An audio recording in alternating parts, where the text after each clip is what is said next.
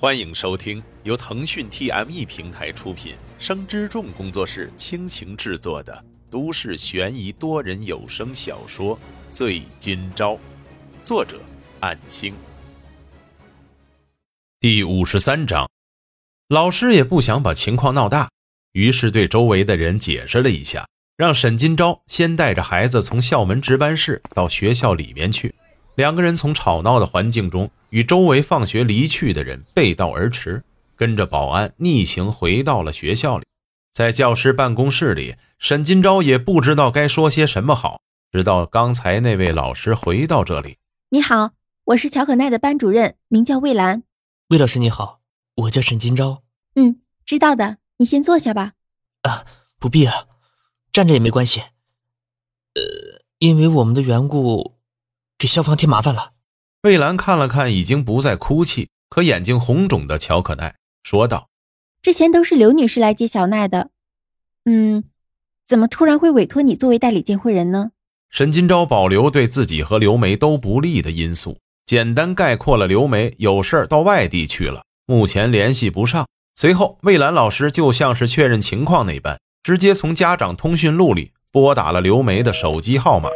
结果提示对方关机，加上沈金钊拥有正规流程的证件，姑且相信这个理由了。夕阳之下，校园早已变得冷清。由于明天中秋放假，许多老师也已经离开，所以办公室里也就几个上年纪的老师在。尽管沈金钊可能有罪，却能自在走动这一点，大家都很好奇，但并没有八卦沈金钊的事情，毕竟这种事不合适。要相信法院的判决。魏兰老师深入问了乔可奈一些问题，开导他：小朋友不能提出任性的要求，不然就不是好孩子了。之后看似是化解了这个矛盾。综合顾虑情况，魏兰老师提议，为了避免今天的事情再次发生，沈金钊应该暂时避忌，之后让小奈搭乘校车回住处。迫于无奈，沈金钊只能答应。但是校车安排是需要申请的，这涉及到接送的路线变更，这本来是应该在开学之前办理的手续，目前已经开学了，如果要临时变更，是需要加收费用，毕竟这是校方的规定，魏兰老师也没有办法。然而为了小奈，什么条件沈金钊都得答应，可是这几乎贵了一倍的费用，每个月需要超过五百块的校车接送，也不得不提交了手续。学校答应在假期之后会尽快安排。临走之前，沈金钊将其中的一盒月饼送给了魏兰，却被魏兰婉拒了。乔可奈此时已经恢复了冷静，虽然还无法理解为什么小昭哥哥会害妈妈，但是从刚才一直被围观，直到小昭哥哥为了自己毫无怨言的付出，心里面多少有些内疚。于是抢过沈金钊手上的那一袋月饼礼盒，直接拆开自己吃了一块，然后喊魏兰老师还有旁边轮值的老师们一起吃，似乎是被月饼的香气吸引，加上小巧的月饼十分的诱人，帮忙缓解紧张的氛围，大家纷纷响应着乔可奈的邀请品尝。拆开的那盒里面有八个，在场的人刚好每一位都能品尝到，大家入口之后都赞不绝口。刚才魏兰老师和沈金钊的尴尬也因此消除了。看来校外已经没有什么人了，要不你们就先回去吧。”魏兰说道。“谢谢魏老师，有什么事情还请与我联系。”沈金钊毕恭毕敬地说道。非常感谢诸位老师的热情。乔可奈也不再倔强，已经拽着沈金钊的衣角，似乎在表示暂时谅解了，想一起回家。直到沈金钊离开了办公室。周围老师们这才松了一口气，相熟的几位纷纷讨论起沈金钊的案子。虽然只是在报纸和网络上面看过片面，不过刚才看上去，沈金钊似乎并不是那种为恶的人。有人表示，毕竟报纸和网上的消息，非正式的新闻看看就好了，也和他们没什么关系之类的讨论此起彼伏。然而，魏兰并没有参与讨论，而是再看了看桌上的小盒子。刚才只是品尝了一口的小月饼，不由得拿起来再吃了起来，直到全部吃完。出了校门之后，沈金钊随即又戴上口罩，然后两人走到对面的公交车站等候。小昭哥哥，对不起，刚才我不是故意的，我不知道会变成这样。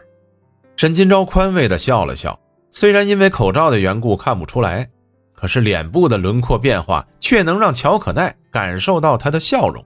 是小昭哥哥应该说对不起的，因为我的缘故，令刘姐离开了你的身边，害你这么难过。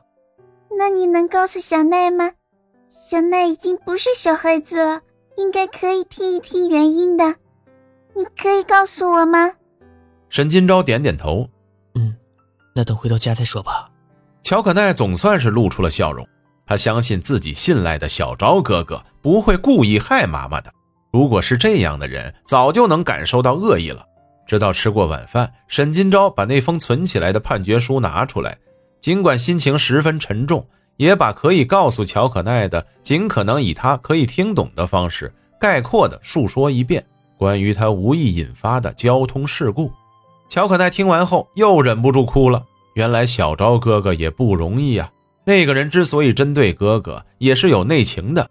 虽然不太明白为什么会这样。可是却还是知道了小昭哥哥不是故意的，只不过对方太坏了，居然针对小昭哥哥，从而迫害了妈妈。沈金钊叹息道：“可是事情已经变成这样，无论如何，我都有不可推卸的责任。可是，可是妈妈她，妈妈她为什么欠了那么多钱呢？”乔可奈十分不解，因为从来没有听妈妈说起过。或许也是因为没能听懂妈妈平时和别人的通话，我也不清楚。这件事，我也是前几天刚刚知道。小奈还会生小昭哥哥的气吗？